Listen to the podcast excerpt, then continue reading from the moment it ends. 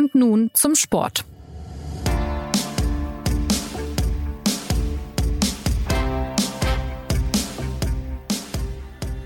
Herzlich willkommen zur neuen Folge des SZ Sport Podcasts.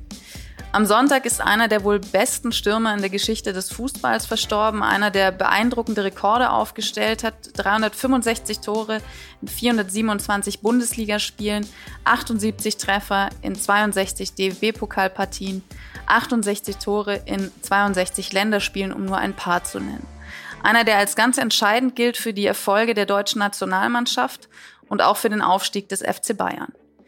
Mein Name ist Anna Dreher und in dieser Folge von Und nun zum Sport spreche ich mit SZ-Fußballchef Christoph Kner und Fußballkenner Thomas Kistner über den deutschen Fußballer Gerd Müller, dessen Tod am Sonntag im Alter von 75 Jahren die ganze Fußballwelt in Trauer versetzt hat.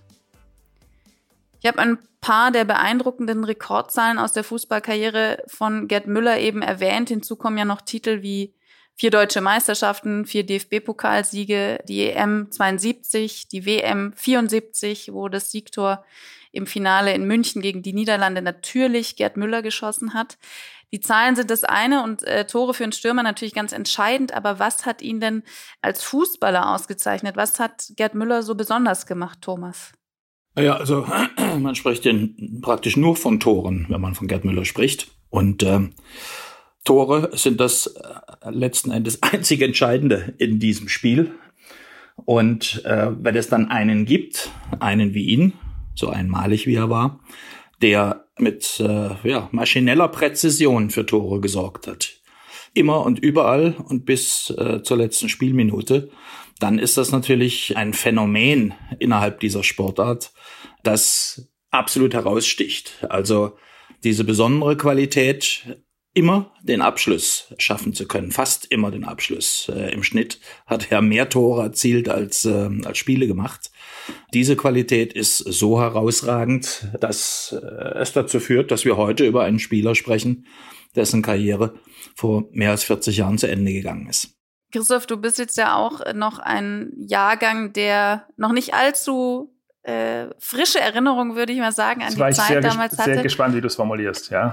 ich möchte ja charmant bleiben.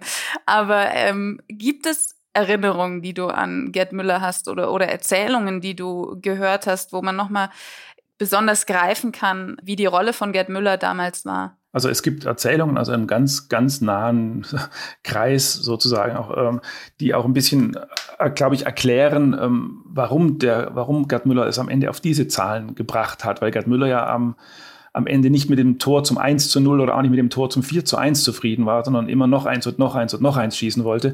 Also es gibt, ich kann mich an eine, eine Erzählung erinnern von Menschen, die ich gut kenne, dass es in einem, äh, in einem kleinen ostwürttembergischen Ort, der auf den schönen Namen Pflaumloch hört, der ist, der ist ein paar Kilometer von Gerd Müllers bayerischer Heimatstadt Nördlingen entfernt. Da muss es irgendwann in den 70ern einen, einen, einen Test, ein, ein Benefits, eines der klassischen Benefits-Spiele gegeben haben. Da sind die FC Bayern-Mannschaften ja immer so ein bisschen übers Land getingelt.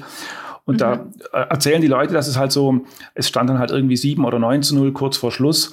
Und so fünf Minuten vor Schluss haben die Leute dann beobachtet, wie Franz Beckenbauer so langsam die Libero-Position verlassen hat und sich so langsam Richtung Außenlinie orientiert hat. Ganz langsam und unauffällig. Als der Schiedsrichter abgepfiffen hat, stand der Beckenbauer schon an der Außenlinie und ist ganz schnell in den Bus gesprintet und saß dann im Bus und hat kein einziges Autogramm geschrieben. Bei Gerd Müller war das anders, weil in drei Sekunden vor Schluss, als der Beckenbauer äh, noch an der Seitenlinie war, war Gerd Müller noch damit beschäftigt, vorne, glaube ich, im Getümmel das 11 oder 12 zu 0 zu schießen. ähm, da, das ist so ein bisschen das, was man tatsächlich über Gerd Müller wissen muss. Auch bei den Länderspielen gegen Malta, wenn es dann 7 zu 0 schon stand und die anderen Kollegen schon ans Bundesligaspiel vom Wochenende gedacht haben, hat er einfach noch das 8-0 und 9-0 geschossen. Und das hat er nicht für seine Statistiken gemacht, sondern das hat er gemacht, weil er einfach, weil das einfach für ihn der Sinn des Spiels war. Ich glaube, es ist, es ist sogar mehr. Ähm, ich habe ihn als, als Kind noch erlebt, als, als Spieler dann. Ähm, muss auch sagen, war äh, eigentlich das, das Einzige, was ich hier als Vorbild bezeichnen würde. Mhm. Man hat versucht, wenn man selber Stürmer war, ähm, in, in der Jugend, aber auch später in der Aktivität äh, im, im Verein, und man stand vorne drin. Man war äh, selber ein Spieler mit der Neuen und wollte nichts anderes tun, als die Neuen tragen und wie einen Neuen äh, zu agieren. Und äh, zu der Zeit, ja, bis tief in die 80er rein, ähm, war Gerd Müller das Vorbild für die Neuen. Ist er eigentlich in einer gewissen Weise äh, bis heute, weil dieser ähm, effektive Stürmer, der abschließt, unverzichtbar ist auch im heutigen Fußball. Dann hat man sich natürlich an dem orientiert, was er gemacht hat. Und ich glaube, es ist nicht die Spielauffassung, sondern man kann gar nicht anders. Wenn man wirklich ein äh, Stürmer vorne drin ist in der Box, Gerd Müller war der beste, der erfolgreichste von allen, aber es gibt ja einige andere mehr, mhm. die es vielleicht auch zumindest äh, noch viel weiter geschafft hätten, wenn sie Zeit ihres Lebens in einer Mannschaft, in einer sehr erfolgreichen Mannschaft mit guten Spielern um sich herum gespielt hätten, die einen dann auch immer mal wieder in die, in die gute Schussposition bringen. Also man braucht, glaube ich, diese spezielle Gier, die auch immer wieder bei ihm ähm, beschrieben worden ist und die Christoph jetzt auch gerade beschrieben hat, dass das Spiel eigentlich, ich sag's das mal ein bisschen, ja, äh, bisschen abfällig fast, äh, gar nichts zählt. Also mhm. der Torjäger, der geht lieber mit einem 1 zu 1 vom Platz, würde er nie sagen, kann man auch nicht sagen, aber tief in seinem Innern, der geht lieber mit einem 1 zu 1 vom Platz und hat das Tor gemacht, als mit einem 4 zu 0 Sieg und er hat kein einziges Mal getroffen. Also ich würde darauf wetten, dass Gerd Müller beim ersten Pokalsieg der Bayern, damals 4 zu 2 in den 60er Jahren, ich weiß nicht, gegen Duisburg, glaube ich, da hat er kein Tor geschossen. Ich kann mir vorstellen, dass das Festbankett für ihn eher so mittelprächtig gewesen ist, ganz einfach äh, unter diesem Aspekt. Also er hat diese Gier, es zählt nur das eine und der kann gar nicht anders. Äh, mhm. Der klassische Boxstürmer, ich glaube, wenn man dem die Wahl lässt, pass auf, ihr gewinnt 2 zu 1, du schießt entweder ein Tor oder zwei. Das eine wäre ein Volley aus 30 Metern im Winkel, absolutes Traumtor. Oder du machst zwei mit dem Hintern aus einem halben Meter rein. Der klassische Torjäger sagt, ja, ich nehme lieber die zwei mit dem Hintern. das war ja auch was, was äh, Müller ausgezeichnet hat, dass er die Tore irgendwie gemacht hat und zwar egal wie und er hat sie auch nicht so zelebriert, wie das äh, heutzutage die schillernden Figuren machen, sondern äh, Tor war Tor und dann hat er wahrscheinlich schon ans nächste gedacht. Es ist ja eigentlich von der Stellenbeschreibung äh, des Neuners, des Klassischen, wie ihn Gerd Müller verkörpert hat, so mit drin. Äh, er ist eben nicht der Mann, der über die Flügel geht und die gegnerische Abwehr aufreißt. Das würde dem Strafraumstürmer und Torjäger viel zu sehr wehtun, denn dann flankt er rein und ist selber nicht drin, um das Ding zu verwerten. Also er nimmt ja relativ reduziert am Spielbetrieb teil. Das ja. äh, kompensiert sich einigermaßen dadurch, dass er eben auch von der gegnerischen Mannschaft als sehr gefährlich eingeschätzt wird und damit gegnerische Kräfte neutralisiert. Insofern ist auch dieses äh, passive Mitspiel mit einer gewissen Wirkung verbunden. Aber vorne drin dann eben. Und er will eben nicht, wie die meisten anderen Spieler, ähm, sich am Ball erfreuen, den möglichst drei, vier, fünf, sechs Mal hintereinander touchieren und an zwei, drei Gegnern vorbeigehen, sondern idealerweise nur einmal berühren und weiterleiten ins Tor. Im besten Fall ja. mit Direktabnahme, im zweitbesten Fall kurz stoppen und rein damit. Ja, und das, das hat ja auch immer so ein bisschen zur zu dieser Legende geführt, die ja heute auch noch diskutiert wird, ob dieser Gerd Müller überhaupt ein Fußballer war oder ob das, ob das einfach nur ein Torjäger war. Also ob der, banal gesagt, ob der kicken konnte. Und die, die, die Leute, die ihn haben kicken sehen oder gar die, die mit, mit ihm oder gegen ihn gespielt haben, die werden ganz empört, wenn man das überhaupt nur in Frage stellt. Also ich habe jetzt auch mit, mit Hermann Gerland gesprochen, der sowohl sein Gegenspieler als auch sein Trainer später war. Und der sagt, es sei eine Unverschämtheit, diese Frage überhaupt zu stellen. Denn wenn einer so mit Franz Beckenbauer Doppelpass spielt, dann solle man davon ausgehen, dass der Mensch auch Fußball spielen könnte. Und der Gerd Müller hat es ja selber immer erzählt, dass er und Franz Beckenbauer so eine Art Code untereinander vereinbart hatten, ohne zu reden. Mhm. Wenn dann der Beckenbauer sozusagen erhaben mit dem Ball durchs Mittelfeld gekreuzt ist, dann hat Gerd Müller immer gesagt, er wusste ganz genau, wenn der Franz Beckenbauer ihn, äh, ihn scharf anspielt, dann soll er den Ball zurückpassen, dann will er einen Doppelpass. Und wenn der ihn schwach anspielt, äh, dann soll er, Gerd Müller, selber was mit dem Ball machen. Und selber mit dem Ball was machen heißt natürlich, dass er sich einmal gedreht hat, mit dem Hintern den Gegenspieler aus dem Bild gedrängt hat und dann ins entfernte Eck geschossen hat. Das ist, glaube ich, ein bisschen, also die, diese, die Beschreibung ist vollkommen richtig, das äh, wurde ja auch immer wieder so übermittelt, aber ich glaube, das wird teilweise ein bisschen überhöht. Der Torjäger hat ja nur zwei Grundausstattungen ähm, zur Verfügung. Das eine ist ein Torriecher, dieses Erspüren, Erfühlen von Situationen, dieses räumliche Denken im Strafraum, diese Vorstellung, wo immer ich mich im Strafraum, in der natürlichen Heimat des Boxstürmers, mich bewege. Ich weiß immer, wo das Tor steht. Das ist kein ja. dummer Spruch, sondern das ist ganz einfach so. Man weiß ja ungefähr, man, selbst beim Rücken zum Tor sieht man an der Strafraumabmessung man spürt's, wo das Ding ist. Man weiß, wo ein Torwart zu stehen hat in, in der jeweiligen äh, Situation, ob der Ball von außen kommt, ob er von hinten gespielt wird, all diese Dinge. Das ist das eine. Und das andere ist, dass äh, der Torjäger natürlich eingebettet ist in das Netz seiner Mitspieler und es da extrem wichtig ist, äh, zu wissen, wie die spielen. Und Gerd Müller hat ja nicht zufällig praktisch immer in einer Mannschaft gespielt, die nach und nach dann auch verändert wurde, aber er kannte die Mitspieler natürlich aus dem Heft. Das heißt, wenn ähm, der ein oder andere rechts oder links durchgeht. Er weiß, der Ball äh, kommt eher lang, er kommt eher kurz. Der eine kann nur hochflanken, der andere äh, haut sie immer auf den kurzen Pfosten. Also man hat all diese Parameter, ohne wirklich nachzudenken, aber natürlich längst abgespeichert und ähm, hat da Mechanismen entwickelt. Also das alles gehört zur Grundausstattung des äh, Torjägers, der sich wirklich nur auf den Abschluss konzentriert.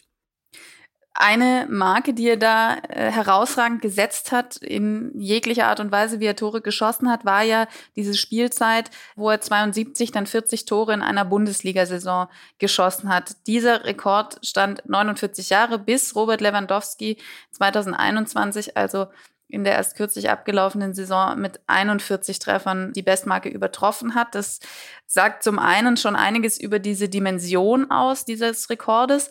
Zum anderen aber äh, lande ich dann immer bei der Vergleichbarkeit, was womöglich ein Fehler ist, weil sollte man solche Bestmarken vergleichen, sie standen natürlich immer in der jeweiligen Zeit, aber wenn wir es jetzt trotzdem irgendwie mal versuchen einzuordnen, weil sich ja die Rolle des Stürmers auch über die Jahre verändert hat, sei es jetzt mit mehr Defensivarbeit oder mit einem temporeicheren Spiel oder was auch immer man da ein bezieht. Ähm, Christoph, du beobachtest den FC Bayern jetzt schon seit Jahren intensiv. Du kennst auch Robert Lewandowski gut.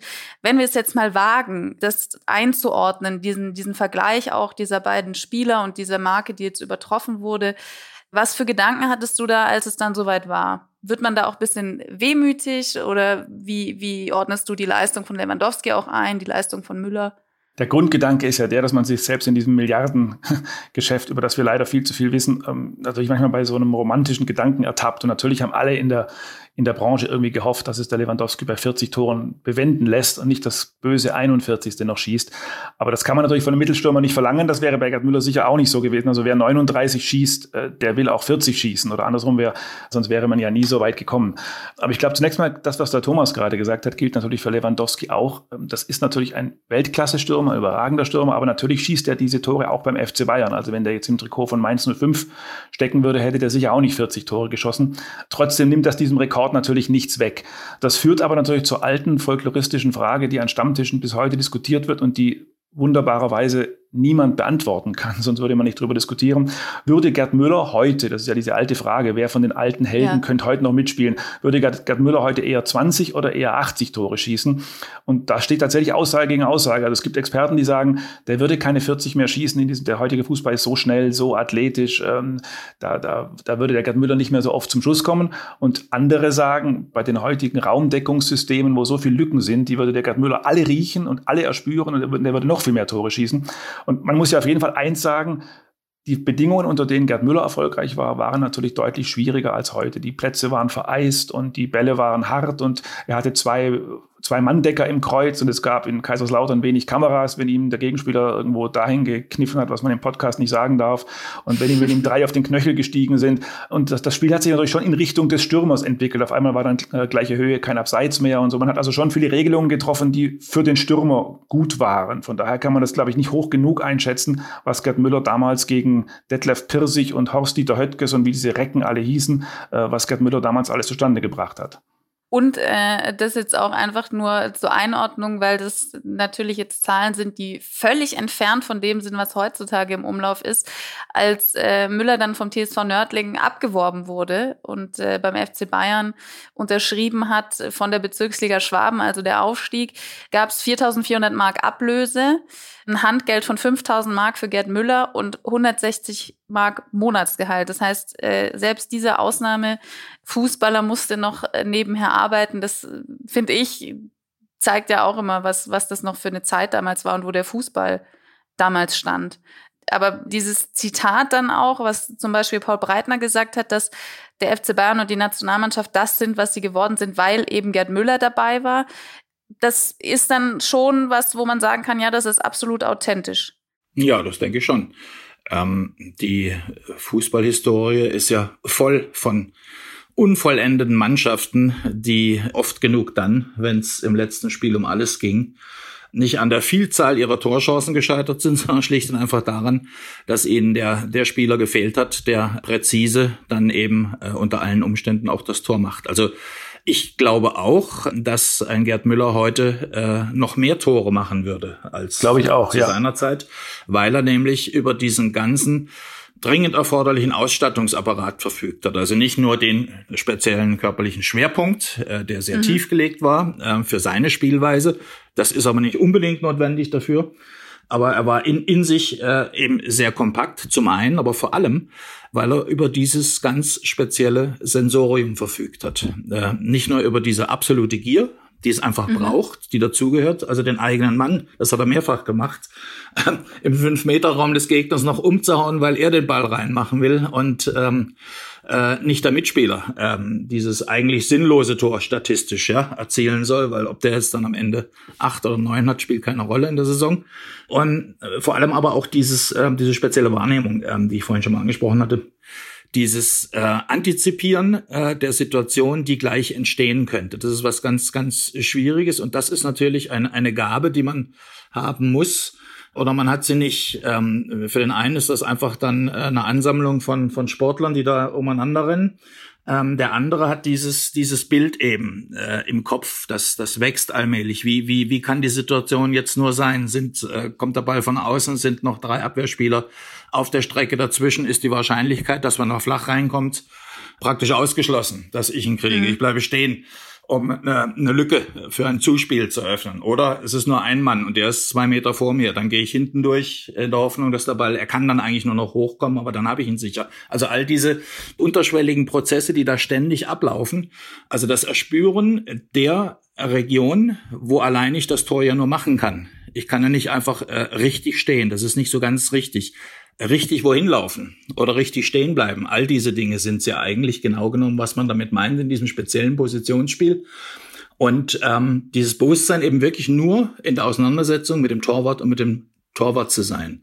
Abwehrspieler spielen eigentlich keine Rolle. Ich muss in einem Spiel keinen einzigen Abwehrspieler aussteigen lassen. Ich kann jeden Zweikampf verlieren und das Ding trotzdem entscheiden, wenn ich einmal einen Lattenabpraller äh, unbedrängt über die Linie mm, Äh, buxiere. Dann haben wir 1-0 gewonnen und äh, ich habe meinen Job gemacht mit zwei oder drei Ballkontakten. Also das, die, diese Denke und diesen, diesen absoluten Willen zur Präzision und zum Abschluss, den hätte er natürlich auch in der heutigen Zeit gehabt. Und das hätte ihm definitiv, also ich würde ihn heute bei Bahn also auf, auf 50 oder mehr schätzen, wenn er fit durch die Saison geht das glaube ich eben auch, weil das Spiel eben gerade ja, was wie Thomas sagt, das ist ja gerade heute so, äh, dass das man alles so taktisch überhöht zum Teil. Das Spiel ist so massiv auf Kante genäht. Da geht es um jeden Millimeter Raum und die Viererketten stehen hoch, wie das in der Fachsprache heißt.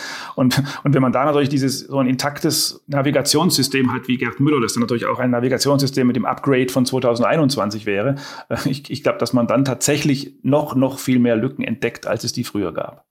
Aber war es dann tatsächlich eben diese ungemein große Torgie und dieser Instinkt, der dann so sehr zum Aufschwung der Nationalmannschaften des FC Bayern geführt hat? Oder es ist ja immer irgendwie mehr noch was, was seine Rolle spielt, denke ich. Oder wie schätzt du das ein, Christoph? Ja, zum Aufschwung der Nationalmannschaft hat natürlich damals eben auch äh, diese, diese intakte FC Bayern-Blockbildung beigetragen. Also vieles von dem, was beim FC Bayern passiert ist, konnte natürlich einfach auch bei der Nationalmannschaft passieren. Also Stichwort Beckenbauer und Gerd Müller. Und das, das waren sozusagen zwei große Mannschaften, die natürlich nicht identisch waren, aber die schon sehr ähnliche Züge hatten und die über die ähnlichen Figuren funktioniert haben. Und deswegen kann man das natürlich in den großen 70er Jahren, kann man diese beiden Mannschaften auch nicht trennen. Was ich auch noch jetzt an, an Anekdoten, es gibt jetzt ja viele, die erzählt worden sind, aber sehr äh, eindrücklich fand, weil es da irgendwie viel über Gerd Müller auch gezeigt hat, ist eine von Franz Beckenbauer, der wohl mit Gerd Müller öfter zusammen zu den Spielen gegangen ist und äh, Müller musste da öfter mal warten und äh, einmal war es wohl sehr spät und er hat dann schon gesagt, Franz, wir kommen zu spät zur Abfahrt, äh, jetzt äh, mach mal hinne. Und äh, Franz Beckenbauer hat jetzt erzählt, dass er dann gesagt hat, äh, Dicker, so hat er ihn wohl äh, immer genannt, merkt er eins, ohne uns fährt bei Bayern keiner ab. Wenn wir jetzt gerade über seine fußballerischen Fähigkeiten und diesen irren Instinkt gesprochen haben, da steht ja dann so ein bisschen gegenüber diese Art, die er als Mensch hatte, so eine Bodenständigkeit, auch wenn er längst ein Sportstar war und dann gegenüber Franz Beckenbauer, der sich ja immer selber als Überfigur, als Lichtgestalt so dargestellt hat. Wie sehr hat das seine Spielweise auch beeinflusst oder, oder waren es eher zwei Personen, wenn man so will? Die eine, die außerhalb des Platzes sehr zurückhaltend war und nie in der Öffentlichkeit stehen wollte und dann auf der anderen Seite auf dem Platz so eine große Präsenz. Also ich kann mir vorstellen, wenn man, das ist vielleicht ein ganz gutes Beispiel, ähm, Beckenbauer und Müller. Bei Beckenbauer äh, habe ich immer das Gefühl, auch wenn man als, als Spieler, gibt ja tausend Möglichkeiten, das noch äh, nachzusehen und nachzuempfinden. Seine Auftritte als Spieler hat auch viel, war auch damals ja auch schon werbemäßig viel präsent in den Medien und so weiter. Äh, bis heute sieht, dann ähm, hat man da, also habe ich zumindest da immer das Gefühl, da, da spielt ein, ein Mann, der weiß, dass das Leben nach dem Fußball weitergeht mhm. und äh, irgendwie Beckenbauerhaft weitergeht. Äh, am besten kaisermäßig. Und ähm, das, das hat er sicherlich auch irgendwie so im Gespür gehabt, dann als Kaiser von New York und all diese Dinge. Und dann, ähm, wie selbstverständlich, beim Deutschen Fußballbund angedockt. Er war zu der Zeit ja auch ganz eng mit dem Großmeister des Weltfußballs, mit ähm, Horst Dassler, dem damaligen Adidas-Chef, ähm, vernetzt. Die beiden haben über Geschäftsprojekte nachgedacht. Also er war immer auf der kaiserlichen Ebene unterwegs. Und das war eigentlich für jeden Beobachter auch schon erspürbar in seinen letzten Profijahren. Ja? Auch wie ihm dann nochmal beim HSV der Boden bereitet wurde. Bei Gerd Müller habe ich den Eindruck, der hat wirklich gewusst, geahnt, und sich ja auch so verhalten, dass sein ganzes Leben, der aktive Teil, das, was für ihn zählt, hier in die möglichst zwei, dreimal ähm, pro Woche stattfinden, 90 Minuten auf dem Platz packt. Alles, was ihn ausmacht, alles, was er kann. Und das war eine ganze Menge als Stürmer. Alles da reingepackt und nicht übermorgen nachgedacht. Diese es vielleicht mal versucht, natürlich immer wieder, wer tut das nicht, aber dabei nicht wirklich ähm, zu, zu äh, schlüssigen Lösungen gekommen. Das sieht man dann auch, ähm, wenn man sein Karriereende, wenn man dann diese äh, Geschäftsversuche in, in Florida sieht, die ihn ja dann viel Geld gekostet haben und nicht wirklich ähm, in die in die Nachkarrierezeit haben gleiten lassen. Also ähm, das war ein Schnitt und Gerd Müller hat so schätze ich das ein, dass irgendwo auch immer gewusst, gespürt, erahnt, dass das hier sein Leben ist und danach nichts Vergleichbares mehr kommen wird. Er ist aus seinem natürlichen Habitat quasi vertrieben worden. Und das ist schon so, wie der Thomas sagt, und das erzählen auch die Zeitgenossen, dass ihm das bewusst war und dass er deswegen auch natürlich verzweifelt gekämpft hat, äh, die Karriere so lange am Laufen zu halten, wie es ging. Und dadurch hat er gleichzeitig auch gemerkt, dass es irgendwann dann auch immer weniger wurde. Und dann haben sie schon angefangen, bei Fort Lauderdale in, in, in Amerika ihn auf die Ersatzbank zu setzen, weil er einfach nicht mehr der Jüngste und der Schnellste und der Fitteste war. Und da hat natürlich dann seine Lebenskrise tatsächlich auch begonnen, weil er gemerkt hat, wie er so allmählich aus seinem Paradies vertrieben wird. Ja, das äh, waren ja Abschiede, die insgesamt unharmonisch liefen. Also es ist ja schon auch bezeichnend, dass er dann, soweit ich jetzt weiß, äh, aufgrund einer empfundenen fehlenden Anerkennung mit gerade mal 28 Jahren seinen Rücktritt aus der Nationalmannschaft eingereicht hat nach der WM 74, als Palczerschner ihn 79 äh, zum ersten Mal in seiner Karriere wegen schlechter Leistung ausgewechselt hat folgte danach per Anwalt die Kündigung beim FC Bayern. Und äh, Fort Lauderdale hast du gerade angesprochen, Christoph, das ähm, trudelte dann auch nicht in seinem Sinne aus und äh, dann folgte auf tragische Weise die, die Alkoholsucht, aus der ihm dann Uli Hoeneß geholfen hat, äh, war eine Entzugsklinik, äh, wurde dann Trainer beim FC Bayern. Also das hat ja alles nochmal ein, ein glimpfliches Ende genommen, aber da sieht man ja auch, was für eine Bedeutung der Fußball für ihn hatte, beziehungsweise wie, wie dann eben doch die Anerkennung auch wichtig war. Wenn wir jetzt nochmal auf sein Spiel kommen, gibt es denn einen Fußballer aus der jüngeren Vergangenheit oder Gegenwart, mit dem ihr Müller vergleichen würdet? Schwierig. Also es gibt viele, viel mehr als man denkt, die äh, über, über gewisse Grundtugenden, Neigungen und Attribute verfügen, die ihn ausgezeichnet haben.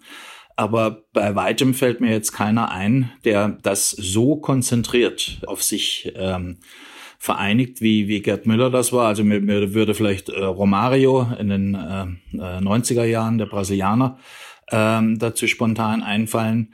Es gibt natürlich ein, ein, ein paar Typen, auch, auch Ulf Kirsten zum Beispiel in der Bundesliga, die ähm, so ähnlich ausgestaltet waren, auch sehr, sehr viel getroffen haben, auch eine ähnliche Spielweise hatten. Aber es ist wirklich sehr einzigartig, auch weil, ähm, das muss man ja sehen, es heutzutage gar nicht mehr möglich ist. Oder es ist möglich, aber das macht ja keiner. ähm, 15 Jahre in einer derselben Mannschaft zu spielen ich kann, ich kann mich erinnern, Ende der 90er Jahre war das, da hat man beim FC Bayern manchmal den, den, den Stürmer Labadia so ein bisschen mit, mit Gerd Müller verglichen, weil der halt auch so am Boden liegende Beinscheren und sich schlangengleich um den Mann gedreht hat. Aber das ist natürlich vier Regalbretter tiefer, deswegen ähm, funktioniert der Vergleich, glaube ich, am Ende doch nicht. Was aber, wenn man jetzt über ähnliche Spielertypen spricht, glaube ich, immer für die Größe eines Spielers spricht, ist, wenn man, wenn man merkt, wenn der mal weg ist, was dann fehlt und wie schwer der eigentlich zu ersetzen ist. Der FC Bayern hat ja im mhm. Grunde, weiß ich nicht, ein, zwei Jahrzehnte lang versucht, einen richtigen Gerd Müller-Nachfolger zu finden. Das ist ihm nie gelungen. Die Bayern haben in den 80ern ähm, zwei große Stürmer aus der Stadt gelassen. Das eine war Rudi Völler, der bei den 60ern spielte und wo äh, Uli Hoeneß mal sagte, der hätte zu dünne Beine, das würde keiner werden. Und der andere war Klaus Fischer, ein echter Oberbayer aus Zwiesel, ähm, der auch es nie zu den Bayern geschafft hat. Und dann kamen die berühmten 90er, wo dann Uli Hoeneß einen, einen Versuch nach dem anderen gestartet hat und die, die wunderlichsten Gestalten dabei rauskamen. Mick und Mac und äh, El Tren, also das war der berühmte Stürmer Valencia, den die SZ ja damals den Entlauber getauft hat, weil er im Trainingsplatz das Laub von den, von den, von den Bäumen geschossen hat. Ähm, da, da, waren unglaublich viele Stürmer dabei, zum Teil auch gute, aber irgendwie haben die es nie geschafft. Und bis dann wirklich der echte Gerd Müller-Nachfolger kam, wenn man es mal ganz zugespitzt formuliert, musste man dann wirklich ähm, ja, fast bis Robert Lewandowski warten. Ich glaube, es braucht auch diesen ähm, diese gewisse Zeit, ja. äh, die so ein ein ähm, wirklicher Torjäger, wir reden von Torjägern ja, ähm, dann in einer Mannschaft verbringen muss. Denn ein Torjäger ist ja nicht einer, der. Wie bitte? Ja, ja, genau die Zeit, die er auch haben darf, die man ihm gewähren muss. Ist, ja. ja, ja, und die, die, die, äh, die ihn aber auch zum Torjäger machen. Denn ein Torjäger, das haben wir gerade in der Bundesliga äh, immer wieder erlebt, das ist eben nicht der Stürmer, bei dem in einer Saison mal richtig der Knoten reißt. Nehmen wir mal mhm. Timo Werner jetzt zum Beispiel, ja. Ist kein Torjäger. Der hat, glaube ich, 26 Tore in der letzten Saison gemacht, äh, in seiner letzten Bundesliga-Saison ähm, oder 24, also eine enorme Zahl, ist aber trotzdem kein Torjäger. Denn, denn was, was, was der Junge alles versemmelt, das geht auf keine Kuhhaut. Und man sieht es jetzt auch, diese äh, permanente Ladehemmung, die er jetzt in Chelsea hat, die er auch vorher in Stuttgart immer wieder gehabt hat. Also den Torjäger zeichnet aus, er liegt wie ein Versicherungsschein im Tresor. Die Mannschaft weiß, und das war bei Gerd Müller wirklich der Fall. Sie weiß, irgendwann passiert da vorne was. Ähm, ja. wenn, wir, wenn wir ohnehin 3-0 vorne liegen, dann ist es egal. Ja?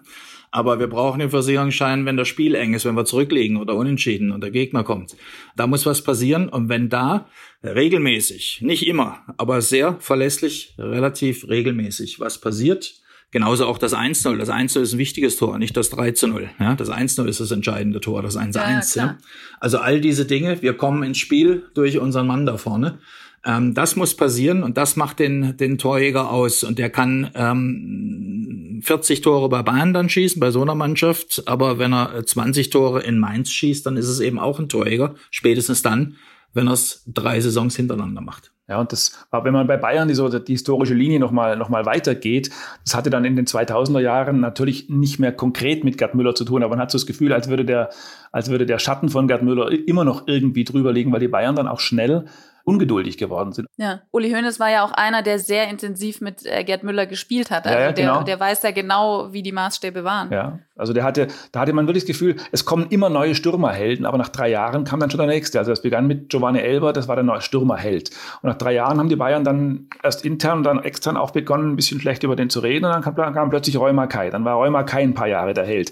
Dann haben sie den Roy Mackay sehr schlecht geredet, dann kam plötzlich Luca Toni und war der neue Held. Und so ging es dann weiter mit Klose und Gomez und eigentlich äh, ähm, hat das Ganze wirklich erst bei Lewandowski jetzt äh, geendet. Das ist der einzige, den sie nicht aus der Stadt reden, sondern wo sie tatsächlich hoffen, dass der im, äh, in Anführungszeichen, höheren Stürmeralter vielleicht nochmal verlängert. Was hat sich denn bis auf die Gegenwart ausgewirkt von Gerd Müllers Spiel? Also wie sehr merkt man heutigen Mittelstürmern oder überhaupt Offensivspielern an, dass es vor ihrer Zeit einen mit einer sehr eigenen, sehr erfolgreichen Spielweise gab? Also ich, ich, ich denke, dass das Spiel hat sich ja stark verändert und ähm, ähm, es, es kehrt so in, in, in Wellen immer wieder zu der Grunderkenntnis zurück, dass es ohne einen richtig torgefährlichen Mann vorne drin nicht für die höchsten Weinen reicht. Es gibt eine Phase, die, die muss man da ausnehmen. Das war die, die große Erfolgszeit ähm, der spanischen Fußballs, insbesondere auch der Nationalmannschaft, der Tiki-Taki und so weiter. Die konnten sich's wirklich leisten. Also die haben das Spiel 90 Minuten dominiert und 1-0 gewonnen. Ob das dann der rechte Verteidiger war oder äh, irgendein Abräumer aus dem defensiven Mittelfeld, der den Ball am Ende über die Linie gestupst hat, weil sich alle bis an den Fünfer des Gegners äh, regelmäßig äh, durchgedribbelt haben. Das war dann egal. Wenn ich so überragend, taktisch, strategisch, auch mit den entsprechenden Spielern, äh, das Spiel beherrsche, dann brauche ich das nicht. Das war aber ähm, meines Erachtens ähm, die einzige Phase, in der der Fußball äh, den Punkt erreicht hat, dass er den Torjäger überflüssig gemacht hat. Ansonsten kommt man immer wieder auf diesen Punkt zurück. Und äh, gerade die Spitzenteams sind ja, die im Nicht-Erfolgsfalle am Ende beklagen, ja, alles war da, nur das Tor haben wir nicht gemacht. Also ja. ich glaube, das kommt immer wieder zurück und die Phasen, in denen man versucht hat, es wird immer wieder experimentiert mit den Stürmern, die dann praktisch so eierlegende Wollmilchsäue sein sollen. Also äh, auf die Flügel raus, äh, nach hinten arbeiten und natürlich dann auch noch vorne drin präsent sein. Ähm, das geht so nicht, weil ein wesentliches Element ähm, gerade vorne drin in, in diesem einen Moment ist die absolute Konzentration, die da sein muss. Und wenn ich permanent nach hinten und nach draußen und sonst wohin renne, dann äh, fehlt das. Vor allem fehlt es in den letzten 20 Minuten, wo es wirklich darauf ankommt, diesen, diesen halben Schritt äh, äh, schneller zu sein oder früher zu sein. Ich muss mich konzentrieren können als, als Spieler vorne in der Box auf diesen einen Moment. Und das geht weg, wenn ich äh, wie alle anderen äh, neuen Feldspieler dann auch äh, nähmaschinenartig kreuz und quer über den Rasen sause. Aber man kann den Spielern ja schlecht empfehlen, äh, sich äh, Gerd Müller YouTube-Videos anzugucken, weil sich das Spiel, wie du gerade beschrieben hast, ja eben so sehr verändert hat. Eins ist, glaube ich, trotzdem wichtig, was, was der Thomas gerade sagt. Dass, ich glaube, da muss man genau, das ist, glaube ich, genau der Gedanke, ähm, diese spanische Ära, die es da kurzfristig gab, die ja eigentlich eine Barcelona-Ära auch war, da hat das eben natürlich auch deswegen funktioniert mit dieser sogenannten falschen Neuen, weil das einfach Lionel Messi da vorne drin war. Das war jetzt nicht irgendeiner, sondern das war halt Messi. Und wie es halt im, nicht nur im Fußball, sondern überhaupt im, im Wirtschaftsleben und überhaupt im Leben oft so ist, man guckt dann, die ganze Welt guckt dann auf den Branchenführer. Also was ist passiert? Alle haben nach Barcelona geguckt und plötzlich war diese falsche Neuen en vogue und das, die wollte plötzlich jeder haben. Das Problem ist, dass es den, den Messi halt nur einmal gibt. Und deswegen ist, haben auch, auch auch im deutschen Fußball, der wurde dann einfach ein bisschen verkehrt ausgebildet. Da wurde dann der spielende Stürmer, die falsche Neun gesucht. Und das war, aus, aus dieser Barcelona-Ära ist ein bisschen ein Missverständnis entstanden. Und am Ende, jetzt hat man, glaube ich, in Deutschland wieder gelernt, das, was der Thomas auch sagte, es geht einfach nicht ohne den Spieler, der der allen anderen eine gewisse Geborgenheit gibt, weil die wissen, ich kann da vorne hinspielen, irgendwann passiert's. Und deswegen sagt auch Uli Hoeneß manchmal zu Recht in dem im eigenen Spott, wir brauchen keine falsche 9 und keine grüne 7 und keine karierte 8, sondern wir brauchen einfach da einen Mittelstürmer. Ein sehr besonderer Fußballer ist verstorben. Es waren jetzt nochmal äh, viele Erinnerungen, viele Eindrücke und Einordnungen, die ihr geliefert habt. Äh, vielen Dank, Christoph, vielen Dank, Thomas, dass ihr heute mit dabei wart. Und an Sie vielen Dank fürs Zuhören. Die nächste Folge von Und nun zum Sport gibt's wie gewohnt nächsten Montag. Bis dahin eine schöne Woche.